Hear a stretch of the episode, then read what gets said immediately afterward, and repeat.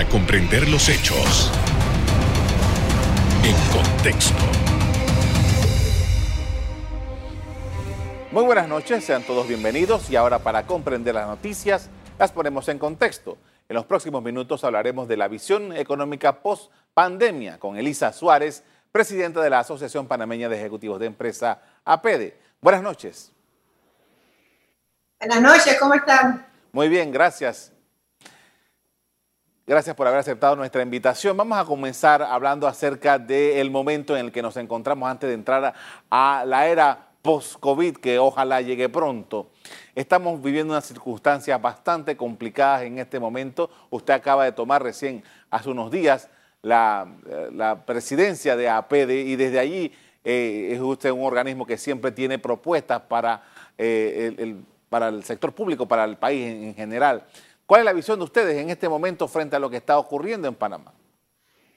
Bueno, como usted comprenderá, es una situación muy complicada eh, inédita. Ninguno de nosotros ha vivido ni desde el sector privado, ni el laboral, ni el gubernamental lo que está pasando en este momento. Eh, lo que sí tenemos muy claro desde APEDE es que necesitamos estar unidos en un movimiento nacional.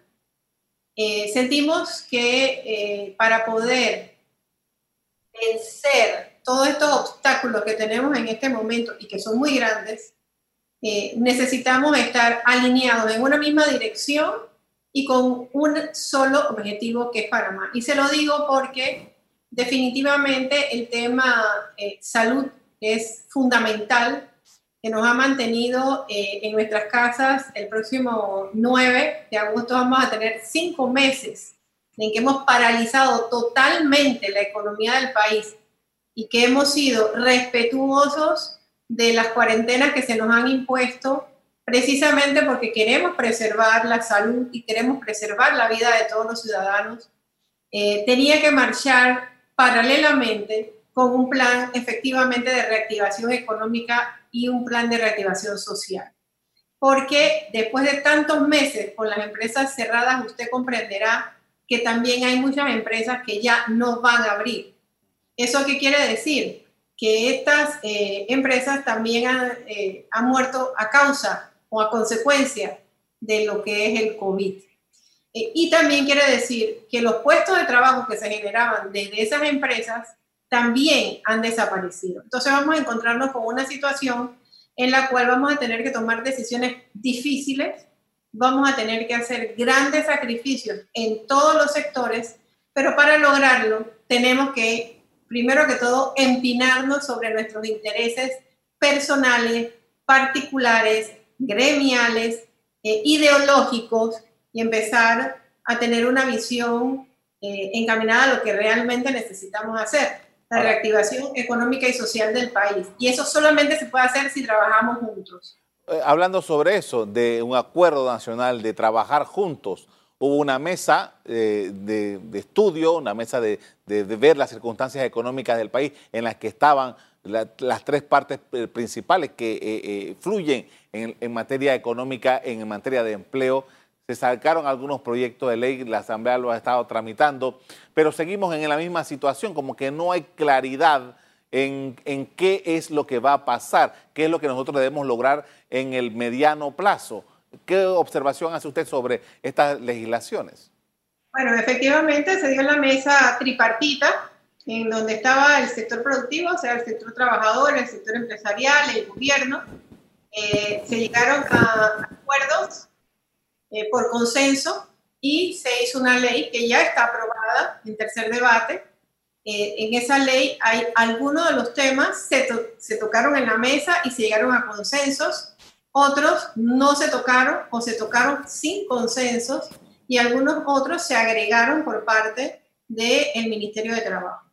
Lo importante, lo cierto, es que algunos de los temas laborales de la relación obrero-patronal se pudieron resolver a través de la ley. Ejemplo, el tema de la suspensión de contratos, era importantísimo que se viera a través de un cambio en la legislación. No podía seguirse haciendo por decreto las prórrogas de las suspensiones de contrato. Era fundamental que eso se viera en la Asamblea y eso se hizo. Hay otros temas que eh, definitivamente tuvieron algunas modificaciones, algunos cambios y que nosotros sentimos que eh, también faltan cosas que no se consideraron en el proyecto de ley y que van a ser muy importantes de considerar. Eh, como le digo, vamos a tener que tomar decisiones difíciles en los próximos meses, porque la pandemia no se va a acabar el 31 de diciembre. Eh, esto tenemos que entender que va a ser un proceso y en ese proceso la relación obrero-patronal es fundamental porque si nosotros al mismo tiempo no comenzamos a reabrir actividades económicas y sigue pasando que muchas empresas deciden no abrir, nosotros nos vamos a encontrar con una realidad laboral en la cual no importa qué cambios haga usted en el código de trabajo, si no existe empresa, no hay fuente de trabajo. Entonces son decisiones que tenemos que tomar en el cortísimo plazo para que efectivamente en ese mediano plazo del que usted habla, nosotros podamos estar viendo eh, definiendo cómo va a ser esa relación obrero-patronal. Así que yo creo que nos queda todavía una labor que cumplir. No se cubrió todos los temas eh, fundamentales en la mesa. Habrá que tomarlo con eh, la seriedad, la cordura y con eh, la empatía que debe tomarse un tema tan importante como este que es la preservación de empleo, que va de la mano de una empresa sostenible. Sin empresa no hay trabajo. Ese, es el tenor de su discurso a la hora de tomar posesión eh, en la presidencia de APEDA. Si no hay empresas, no hay empleo. Y todo esto, por ejemplo, eh, ya hoy es 3 de agosto y el, tercer bloque, por ejemplo, como lo conocimos, como lo presentó el gobierno, se ha venido postergando por más de un mes. Y yo creo que ya este es como en su segundo mes y todavía no arranca el tercer bloque y se había hablado de la posibilidad de que se rescataran algunas empresas que trabajan en ese tercer bloque, pero todavía no hay una solución, eh, ninguna definición sobre ese tema. Bueno, precisamente de eso se trata. Eh, nosotros hemos sostenido que eh, la apertura por bloques no iba a funcionar. Ya vimos que no ha sido la respuesta. nosotros hemos propuesto que se haga por actividades económicas. Es lo que se estaba haciendo. Eh, es lo que hemos estado conversando, pero realmente definir ya actividades que se van a abrir eh, o cómo se van a abrir, eh, cuándo se van a abrir, todavía esos detalles hay que afinarlos.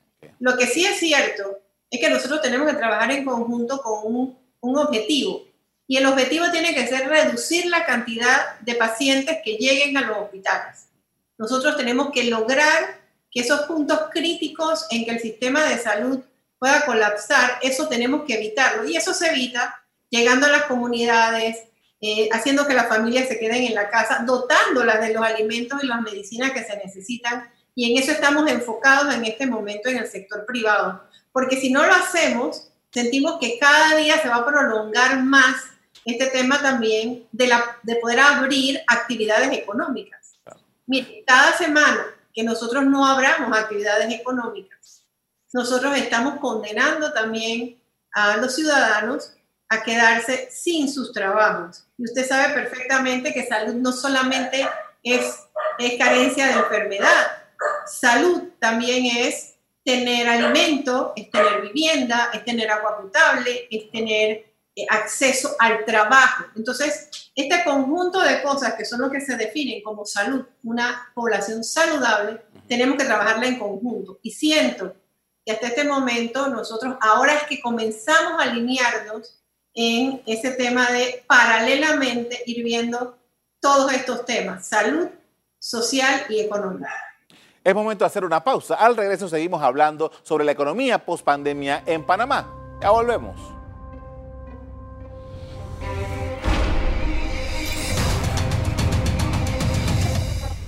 Estamos de regreso con Elisa Suárez, presidenta de la Asociación Panameña de Ejecutivos de Empresa APEDE, quien nos habla de la economía post-pandemia. Y en el bloque anterior usted nos estaba hablando de la necesidad de hacer un, pacto de todas las partes en Panamá para atender temas delicados y lo quise dejar para poder hablar largo sobre esto en este bloque. ¿Cuáles son esos temas delicados que hay que eh, enfrentar en este momento y poner las pautas sobre eso? En este momento eh, todos los temas son delicados. Pero nosotros tenemos una realidad macroeconómica. Y esa realidad macroeconómica es que nosotros tenemos una caída del 90% en el sector construcción, 76% en el sector de, de combustibles. Y le podría hablar del tema de las materias primas como el cemento y el, el concreto, caídas estrepitosas de 87%. Esa es la realidad a la que nos estamos enfrentando. Es una realidad macroeconómica muy dura, muy difícil, que solamente podemos eh, lograr eh, ir solventando. Eh, número uno, esto no va a ser de hoy para mañana, y eso quiero que quede claro. Esto va a ser un proceso. Y un proceso que puede ser más largo en la medida en que no se tomen las medidas macroeconómicas necesarias. Por eso para nosotros como sector privado es tan importante compartir eh, nuestras eh, variables econométricas, eh, nuestros temas de desempleo, de empleo informal, nuestras capacidades de si reabrimos con cuántas personas podemos comenzar y reactivar proyectos. O sea, todos estos temas para nosotros son fundamentales que se estén dando en estos momentos y que podamos ir obteniendo respuestas en estos momentos. De manera que, por ejemplo, eh, las 12 propuestas que hizo el señor presidente de la República en el tema de reactivación se puedan ir ya definiendo actores, cómo se va a hacer, dónde lo vamos a hacer, cuándo lo vamos a hacer, cómo vamos a tener acceso a esos recursos. He estado escuchando eh, al, al gerente de la caja de ahorros dándonos explicaciones de cómo hacer el acceso a los fondos para las MIPIMES, por ejemplo, en el tema de cómo apoyarlas, pero lo cierto también es que cualquier medida económica que se tome de apoyo, de alivio eh, desde el punto de vista eh, del gobierno, cada vez que usted prorroga no abrir actividades económicas, entonces cada vez es más complicado que ese, esa acción positiva que se quiere tomar llegue a feliz término. Ahora, hay, hay, hay, una cosa básica aquí, ¿no? Si yo tengo un pequeño negocio y yo voy a un banco estatal a buscar una, un préstamo que, que está al alcance, y voy, pero ¿de qué me sirve acceder a ese préstamo si mi operación está cerrada y no puedo abrir? O sea, esas son las dicotomías en las que nos estamos enfrentando en este momento, ¿no? Bueno, definitivamente. Por eso por eso es que nosotros eh, hemos dicho y hemos puesto sobre la mesa eh, las variables. Las hemos estudiado, las estamos poniendo sobre la mesa, las estamos enseñando, porque en base a eso que tenemos que tomar decisiones. ¿Por qué no podía ser por bloque? Porque efectivamente, posiblemente su negocio abre un bloque que sus clientes no pueden llegar porque están en un bloque, en el bloque 7 y yo soy de la actividad 3. Entonces no tendría ningún sentido abrir la actividad económica estas cosas, eh, estas variables, cuando usted las estudia de reapertura, usted tiene que considerarlas en varios sentidos. Por un lado está la parte de salud, que es sumamente importante, primordial, ¿verdad? Para lo cual nosotros, las empresas, en todos estos meses nos hemos preparado con unos protocolos que el Ministerio de Salud nos dijo que tenemos que tener un comité de salud, un comité que se llama COVID, que tenemos que tener unas adecuaciones, unas distancias, etcétera, nosotros hemos tenido que cumplir en nuestras empresas con esos lineamientos para el tema de salud para el momento en que abramos, ¿verdad? Nosotros nos hemos ido preparando. El problema es que mientras no se abra esos bloques y no se compaginen ambas variables, la de salud con las variables económicas, no vamos a poder ser asertivos y difícilmente lo vamos a poder ser en el rescate, tanto de la parte de salud, disminuir los enfermos y disminuir, por supuesto, la fatalidad de las personas que fallecen, y por el otro lado, disminuir las empresas que ya no van a abrir. Porque usted puede rescatar una empresa cuando todavía tiene la capacidad de hacerlo, pero después de cinco meses de estar cerrado, sobre todo la micro y pequeña empresa, es bastante complicado que pueda abrir si incluso las medianas empresas ya se están viendo en problemas, imagínese usted cómo están los micro y pequeños empresarios que muy posiblemente su negocio funcionaba con dos, tres personas, cuatro personas, que ya no van a poder contratar no tienen materia prima, no tienen clientes, no van a poder enfrentarse al pago de la primera quincena del pago una vez reactiven contratos. Entonces, estas son las cosas que hay que considerar y que hay que poner juntas para poder eh, lograr los objetivos. Ahora, de ese pacto, de esa unión que es necesaria según su concepción, ¿cuán cerca estamos de poder eh, por lo menos empezar una reunión para vernos las caras y ver este asunto? Bueno, eh, esa es una buena pregunta. Yo creo que nosotros nos estamos viendo las caras. Y de hecho nos estamos reuniendo. No podemos decir que no, sería mentir. Nosotros nos hemos estado reuniendo. creo que lo que nos está faltando es esa combinación de variables. El sector de salud ve las variables desde el tema y desde la perspectiva del sector salud. La parte económica se está viendo desde la perspectiva económica, pero para tomar una decisión correcta, usted tiene que hacer una matriz donde ambas cosas, estoy tratando de explicarlo lo más sencillo, ¿no? Usted tiene que hacer una matriz donde ambas cosas se consideren. Número uno, cantidad de contagios eh, por 100.000 habitantes, cantidad de camas disponibles en el área donde usted quiere reabrir la actividad económica. Y por el lado económico, por ejemplo, ¿cuántos contratos yo podría eh, comenzar a, a, a volver a contratar? ¿Cuántas personas yo puedo volver a contratar? ¿Esto cuándo me va a generar desde el punto de vista de la capacidad de poder trabajar? En fin, cuando yo tome esas decisiones en conjunto, por supuesto, con el tema de logística, de cómo lo voy a hacer, entonces yo tomo una decisión asertiva. No estoy viendo ni solo la parte económica, ni solo la parte de salud. Y eso se puede hacer. Eso se puede hacer y yo confío en que en el muy corto plazo, y fíjense que voy a repetir eso, en el muy corto plazo logremos ese objetivo de consolidación de la información para poder tomar decisiones mucho más efectivas. En este momento se decidió abrir Herrera, Los Santos y Coclé. Y, eh, Pero hay actividades que después de 15 días nosotros no hemos podido reabrir por un tema meramente burocrático. Esas son las cosas que no pueden pasar. Ok, es momento, señora Elisa, de hacer otra pausa. Al regreso, seguimos analizando cómo la economía de Panamá ha de responder después de la pandemia. Ya volvemos.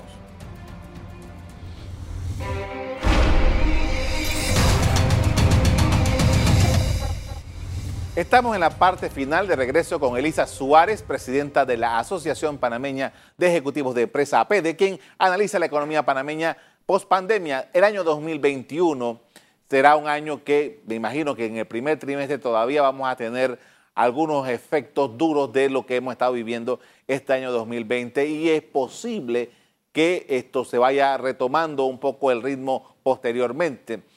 ¿Cuáles son las previsiones de la empresa privada, de lo que pudiera suceder en Panamá ya después de mediados del 2021 para retomar la senda que de alguna manera Panamá necesitaba porque ya venía cayendo de hace rato.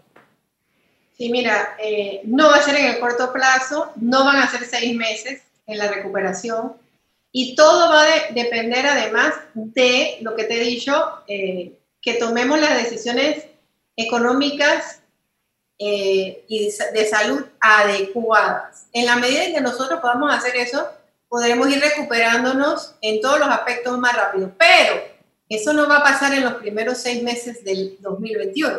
Nosotros vamos a tener un proceso de recuperación paulatino que puede estar demorando dos años, dos años y medio, o cinco, o diez. Depende de las decisiones que tomemos el día de hoy. Así que, ojo con eso bien, muy importante lo que usted me acaba de decir, porque entonces me lleva a, otra pregunta. Eh, Panamá eh, eh, ha estado siempre, su economía está muy expuesta hacia afuera, pero ahora vamos a necesitar mucho trabajar en el mercado interno. ¿Y qué cosas de nuestras del mercado interno podemos reactivar en, un tiempo prudencial para que precisamente las personas puedan aquí internamente en Panamá tener flujo de caja?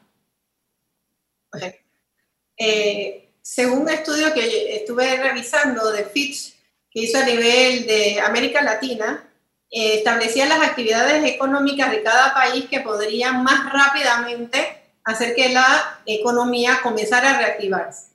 Uno es el sector construcción por la generación inmensa de empleos directos e indirectos que se generan. La mina por eh, los temas de eh, también la forma rápida que puede generar empleos e ingresos al país.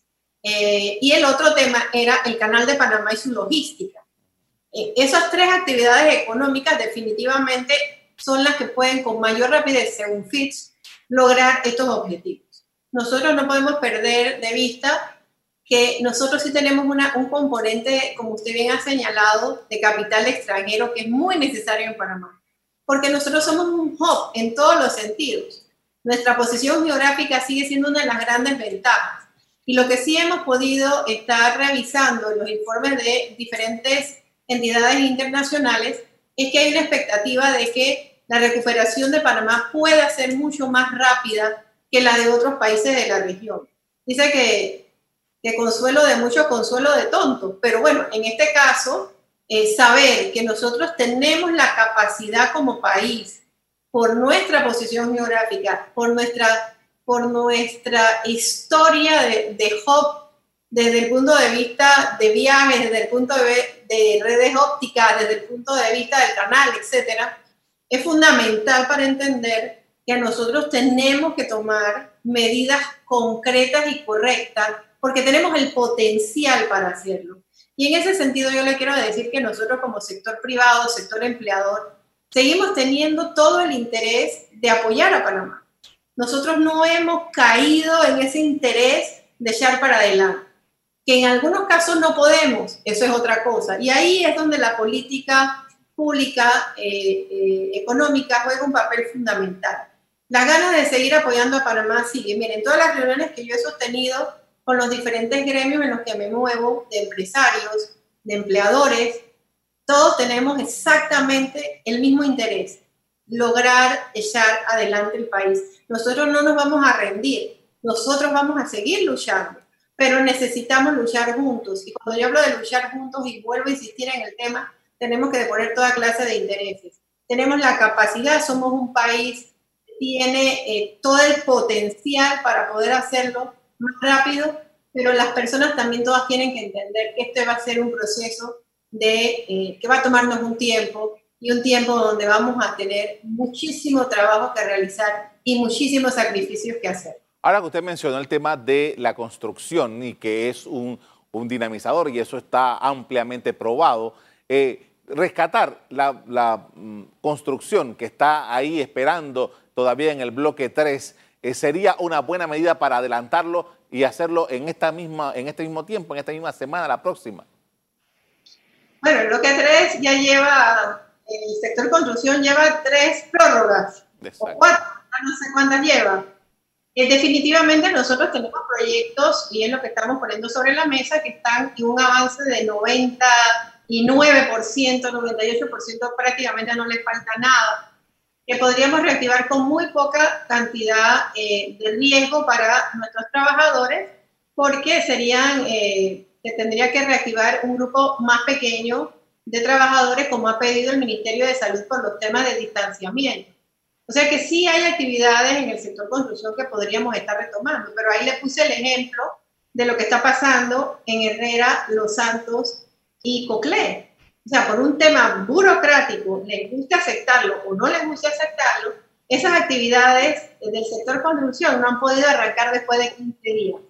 15 días en el sector construcción y en cualquiera de las actividades económicas es mucho. Nosotros hemos calculado en el sector construcción, por ejemplo, hablo de esto porque, bueno, es el que tengo más conocimiento y mm. puedo decirlo. Nosotros tenemos pérdidas eh, eh, diariamente o sea, nosotros tenemos 30 millones de dólares que se están perdiendo, señores. Y, y cuando hablo de pérdida, fíjense, entendamos bien la cifra. No es que la persona que construye deja de ganar dinero, es que no se genera ni los pagos a nuestros trabajadores, ni se invierte, ni se compra materia prima, ni se paga a los bancos, ni se compran seguros. O sea, el impacto económico de una actividad como esta es inmenso. Yo le puedo decir, por ejemplo, que de cada 100 trabajos que se genera en el sector construcción, generan 50 en otras actividades económicas. pero de la misma manera que usted pierde 50 trabajos en el sector construcción, se pierden 100 eh, trabajos, 50 se pierden en los otros sectores. Entonces, eh, en este momento, hablar, cada vez que usted habla de 15 días de prórroga, usted está hablando de eh, una actividad económica que va dejando de poder contratar manos de obra. Yo quisiera que lo entendiéramos así. Cada vez que alejamos más el proceso de reapertura en este sector, por ejemplo, aunque todos están iguales, abiertos, son menos trabajadores que podemos reactivar. Le agradezco mucho por habernos atendido esta noche y conversar sobre este tema tan importante. A ustedes por invitarme. Buenas noches. Buenas noches. Diversos estudios indican que la tasa de desempleo en Panamá podría superar el 20% a consecuencia de la crisis sanitaria. De enero a abril, la economía de Panamá se cayó en un 7.4% comparado con igual periodo del 2019, según el índice mensual de actividad económica. Hasta aquí el programa de hoy. A ustedes les doy las gracias por acompañarnos. Y les recuerdo que si quieren volver a ver este programa, búsquenlo en el VOD de Cable Onda.